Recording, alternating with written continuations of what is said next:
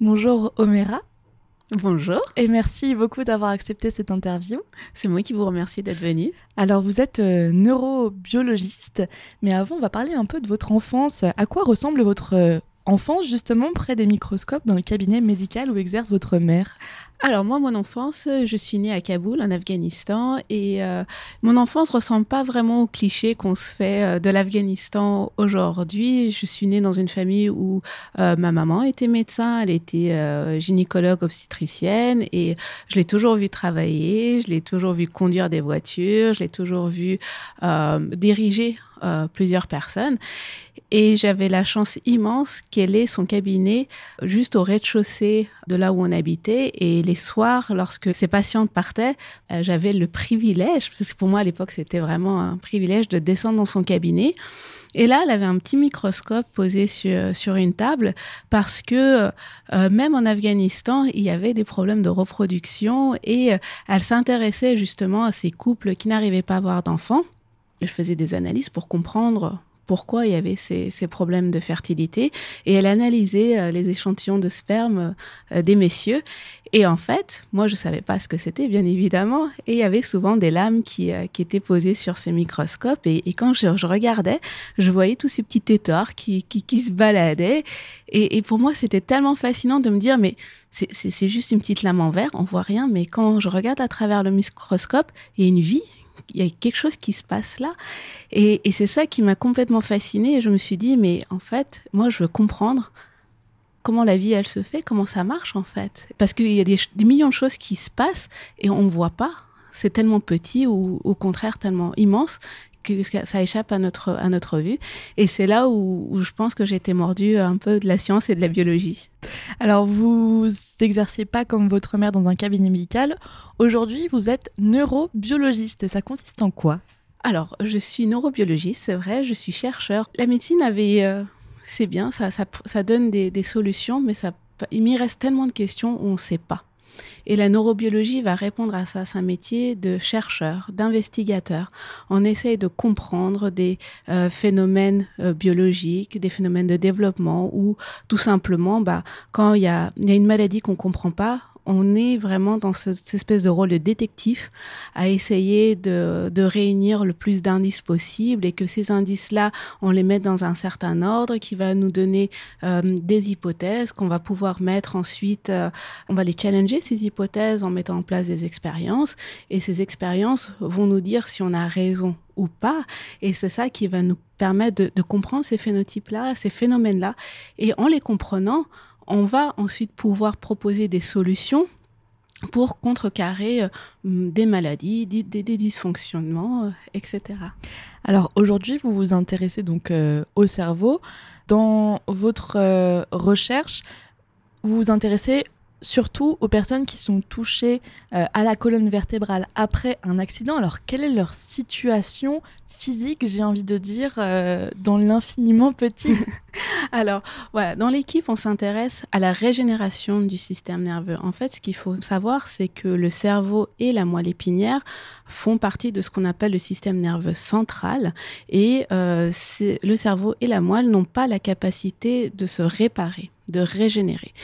Et euh, il faut s'imaginer qu'en fait, le réseau de neurones, c'est comme un câblage électrique qu'on a à travers tout notre corps.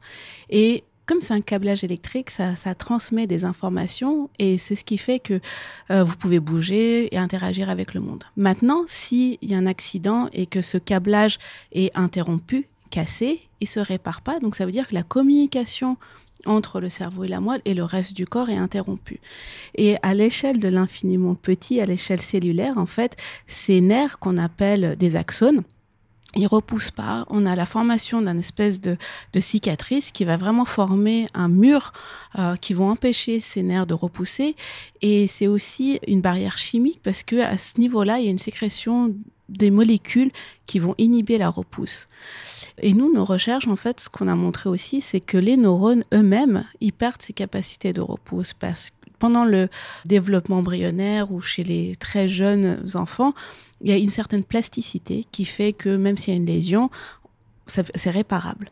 Chez l'adulte, on n'a plus cette plasticité, ça se répare plus parce que les neurones, euh, pendant leur développement, ils oublient comment on repousse, comment on grandit.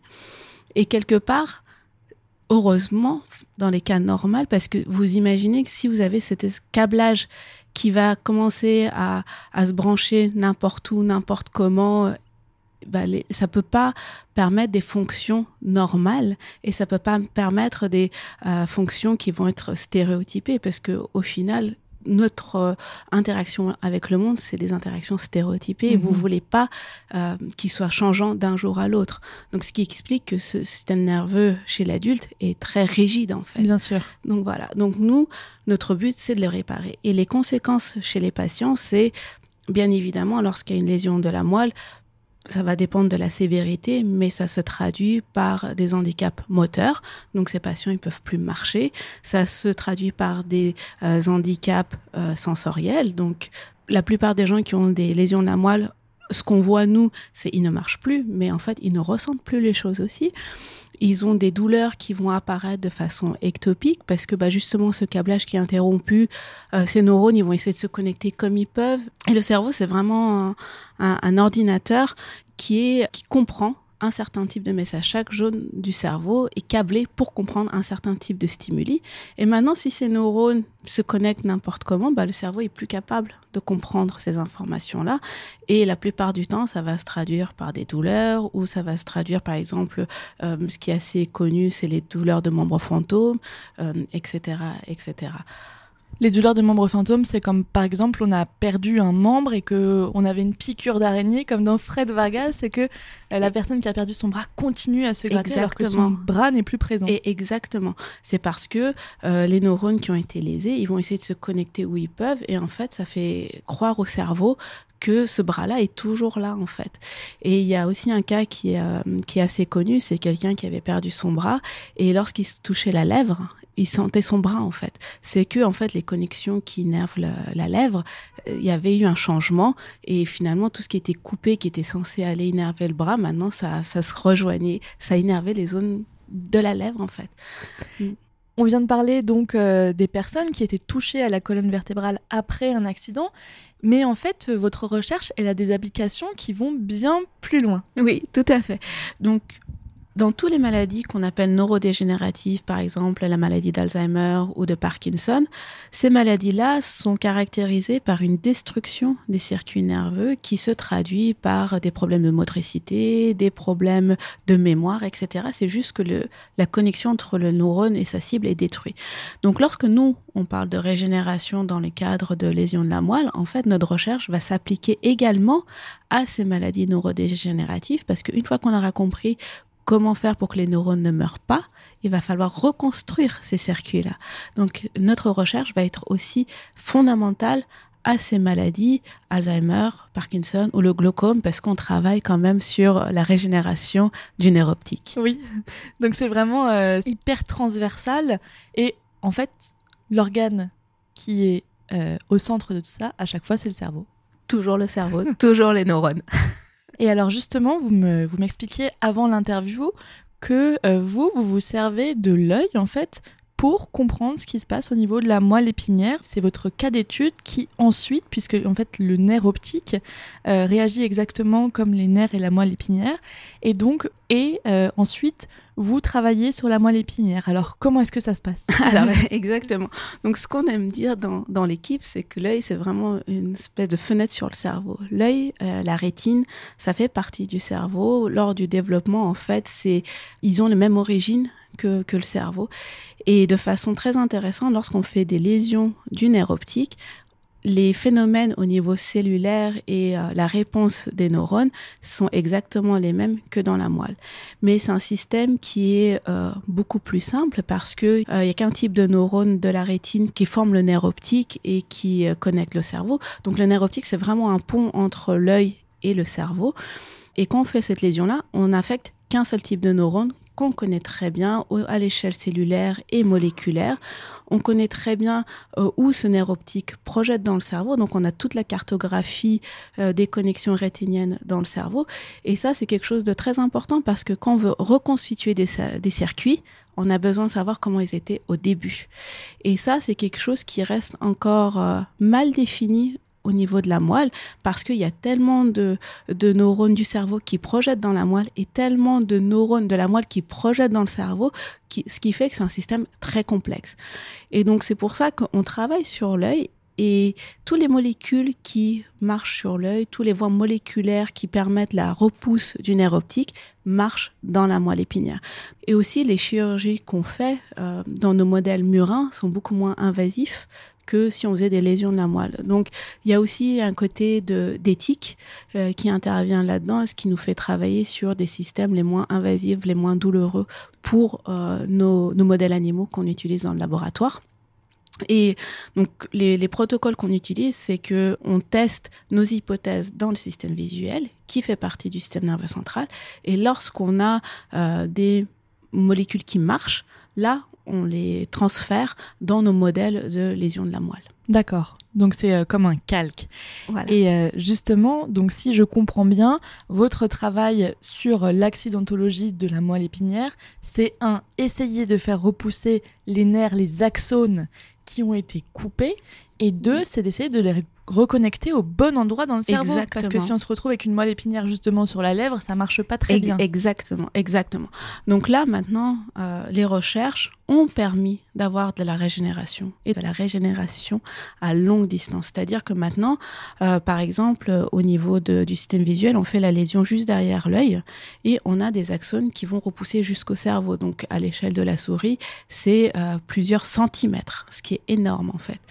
Et on s'est rendu compte que, pas que nous, hein, vraiment tous les, euh, tous les laboratoires qui travaillent sur la régénération, on s'est rendu compte que les, les axones repoussent, mais ils vont n'importe où. Et en fait, nous, ce qu'on fait, c'est qu'on revient à l'échelle du développement quand le système se met en place. Et, euh, et ce qu'on ce qu'on s'est rendu compte, c'est que pendant le développement, en fait, ces axones qui poussent, il faut vous imaginer que ce sont des voitures qui roulent sur des routes et que euh, sur cette route, ils ont des panneaux de signalisation qui leur disent vous vous tourné à droite, vous vous allez à gauche, là vous vous arrêtez, là vous traversez pas. Et en fait, ces signalisations là sont très importantes pour mettre en place euh, ce système nerveux parce que si vous regardez votre système nerveux, le mien, euh, celui de votre voisin, l'architecture est exactement le même. D'accord? Les neurones vont prendre les mêmes chemins et, et, on ne pourra pas nous différencier sur l'architecture la, sur de nos systèmes nerveux cartographie dont vous parlez, exact, une carte avec des embranchements qui sont les mêmes. Elle est même. La, carte routière, exactement la même chez vous, chez moi, chez n'importe qui. Maintenant, chez l'adulte, parce que en fait ces panneaux de signalisation sont plus utiles, bah, elles sont plus là. Mhm. Ou elles vont être posées différemment.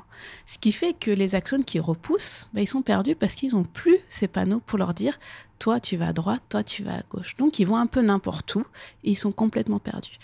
Donc nous, dans les la première chose qu'on a fait, c'est on a essayé de regarder comment étaient exprimés ces panneaux de signalisation, où ils étaient exprimés et comment ils étaient différents par rapport à chez l'embryon. Et ensuite, on essaye de les moduler, de les modifier pour rediriger les axones. Et figurez-vous que ça marche très ah, très bien. C'est une bonne nouvelle. Ouais, c'est une bonne nouvelle. Donc maintenant, on arrive à connecter par exemple l'œil à un endroit très précis du cerveau et on arrive à avoir un circuit qui marche. Ah, c'est super. le cerveau répond à la lumière de nouveau. Donc, on est très, très content sur ça. Et on espère euh, passer maintenant de, de, ce qu'on a trouvé euh, dans l'œil vers la moelle épinière. Très bien. Et alors, justement, quel est ou quels sont votre espoir ou vos espoirs pour les années à venir concernant cette moelle épinière Qu'est-ce qui reste à faire dans votre recherche pour que ça marche? C'est bah, c'est tellement facile de dire ça comme ça. Je suis désolée. Mais en fait, il reste beaucoup de choses à faire. C'est euh, je trouve qu'on est dans une période qui est extrêmement excitante, qui où il y a, de l'innovation qui se fait euh, quasiment tous les jours. Donc c'est une époque où il y a beaucoup d'espoir. Euh, par exemple, il y a une équipe de recherche euh, en Suisse, Grégoire Courtine, qui est extrêmement connu. Eux, ils comptent sur les faisceaux qui n'ont pas été lésés. Donc ils, ils promeuvent la plasticité, ils font une stimulation électrique et ils arrivent maintenant à refaire marcher des patients paralysés. Mais euh, lorsqu'ils coupent euh, la, la, stimulation, les, les, patients ne marchent plus. Donc pour moi, l'un des espoirs, c'est combiner nous ce qu'on fait au niveau moléculaire, de diriger les axones au bon endroit, de les faire régénérer, avec ce qui est fait au niveau de la stimulation électrique, par exemple, pour renforcer ces circuits, pour les faire maintenir en fait, parce que ce n'est pas tout de conduire un axone jusqu'à sa cible, mais il faut que la connexion soit stable. Et ensuite, l'autre chose, c'est euh, la myélination. Parce que tout à l'heure, je vous parlais de fils électriques. Bah, pour que ça marche, il faut que ces fils soient gainés. Comme, comme chez vous, en fait, il faut des gaines. Et c'est ça la myéline, en fait. Tous les axones, ils sont entourés d'une, couche de, de, gras, en fait, ce qu'on appelle la myéline. Et, et c'est ça qui va permettre la traduction du signal qui est électrique. Et par exemple, c'est cette gaine de myéline qui est détruite dans des maladies comme la sclérose en plaques, par exemple, ce qui fait que les patients vont finissent par être paralysés parce que la conduction se fait mal, en fait. Et donc là, maintenant, on arrive à faire régénérer, on arrive à reformer des circuits. Et tout l'enjeu va être de, de les stabiliser, de les gainer et de faire en sorte qu'ils perdurent dans le temps et de réentraîner les patients à réutiliser ces, ces circuits nouvellement formés, en fait. Très bien. La question euh, suivante euh, qui va conclure cette interview, c'est euh, celle de votre participation à l'exposition et la publication de la science taille XXL. Donc c'est une initiative qui a été développée par le groupe toulousain de femmes et sciences qui tend du coup à mettre en avant des scientifiques femmes contemporaines. Vous avez été prise en, en photo par euh, Vincent Moncorgier et euh, ça a fait l'objet d'une publication et d'un portrait euh, dans une revue. Donc vous êtes Oui. ambassadrice à. Grenoble. Comment c'était cette expérience? Racontez-nous. Ah, c'était c'était génial et en fait je, je tenais absolument à, à- je tiens en fait pas je tenais je tiens absolument à participer à ce genre d'initiative parce que je trouve que c'est tellement important de de dire aux jeunes filles de dire aux jeunes femmes faites ce qui vous plaît vous ne vous limitez pas à des espèces de carcans un peu social ou ne vous inhibez pas vous-même euh, et on peut faire de la recherche, on peut avoir des postes de responsabilité et être une femme, on peut proposer des idées, on peut... euh, en fait, nos idées sont entendues. Il faut pas dire ah parce que je suis une fille, on va moins m'écouter, on va moins me croire. Ça c'est pas vrai. En fait, c'est je, je me suis rendu compte que les femmes elles-mêmes se, mettaient des, barrières en fait beaucoup plus que, la société ou les hommes. Et, c'est tellement important de leur dire bah non faites pas ça. Faites-vous confiance et faites ce que vous avez envie et de jolies carrières euh, vous pouvez le faire. Et, c'est pour ça que j'avais euh, posé ma candidature à, XXL et j'étais très heureuse et honorée d'avoir euh, été acceptée. Donc bien sûr il y a le côté un peu glamour avec la science photo et on, voit les photos qui sont exposées un peu partout mais moi ce qui m'intéresse c'est vraiment d'aller à la rencontre des lycéens des lycéennes et de leur dire de parler avec elles et, de leur dire bah voilà moi je fais ça euh, je m'éclate et vous pouvez faire pareil Vous aviez eu effectivement un temps de médiation euh, dans des collèges et lycées. Euh, oui, donc là, c'est 2022. donc même maintenant en fait euh, régulièrement, euh, je vais dans les lycées, les collèges et je discute avec les, les jeunes. Et en plus, c'est quelque chose qui est important pour moi d'un point de vue personnel parce que, bah, comme je vous disais, je suis née à Kaboul, j'ai grandi en Afghanistan et euh, et je suis une femme. Et, lor- et lorsque je vois ce qui se passe dans le monde, pas seulement en Afghanistan, mais vraiment euh, les événements à l'échelle mondiale, où par exemple on voit euh, la remise en question de l'avortement dans des pays comme les États-Unis, c'est inquiétant. Et, je trouve que c'est important, encore une fois, de, montrer que les femmes, elles ont leur place dans la société et qu'elles sont capables de faire de belles choses et elles sont capables de, faire avancer la société. Notre place n'est pas qu'à la cuisine, en fait. Mhm. Je, je ne peux que que- qu'appuyer ça. Je... Sinon, nous ne serions pas là. Effectivement. Vous aviez des modèles féminins euh, neurobiologie justement euh, pour Bah, porter cette, euh, cette ambition personnelle. Ah bah bien sûr, il y a Nicole Ledouarin, donc c'est une grande neurobiologiste qui a fait de l'embryologie et qui a été la première à faire des greffes caille poulet pour montrer comment le, le système nerveux peut se mettre en place, comment se fait la neurobiologie. Et ensuite, mon deuxième modèle, c'est euh, Valérie Castellani, qui était ma directrice de thèse. Et c'est grâce à elle où je suis là, en fait. C'est quand je, je suis allée dans son labo et, et la façon dont elle m'a formée, la façon dont elle m'a appris le métier neurobiologiste, euh, qui m'a qui m'a montré que bah c'était c'était ça que je voulais faire en fait. Merci infiniment, euh, Omera Nawabi, d'avoir été euh, avec nous Merci aujourd'hui encore d'être venu. dans les quotidiens de Grenoble. Merci beaucoup. Et à très vite. À bientôt. Au revoir.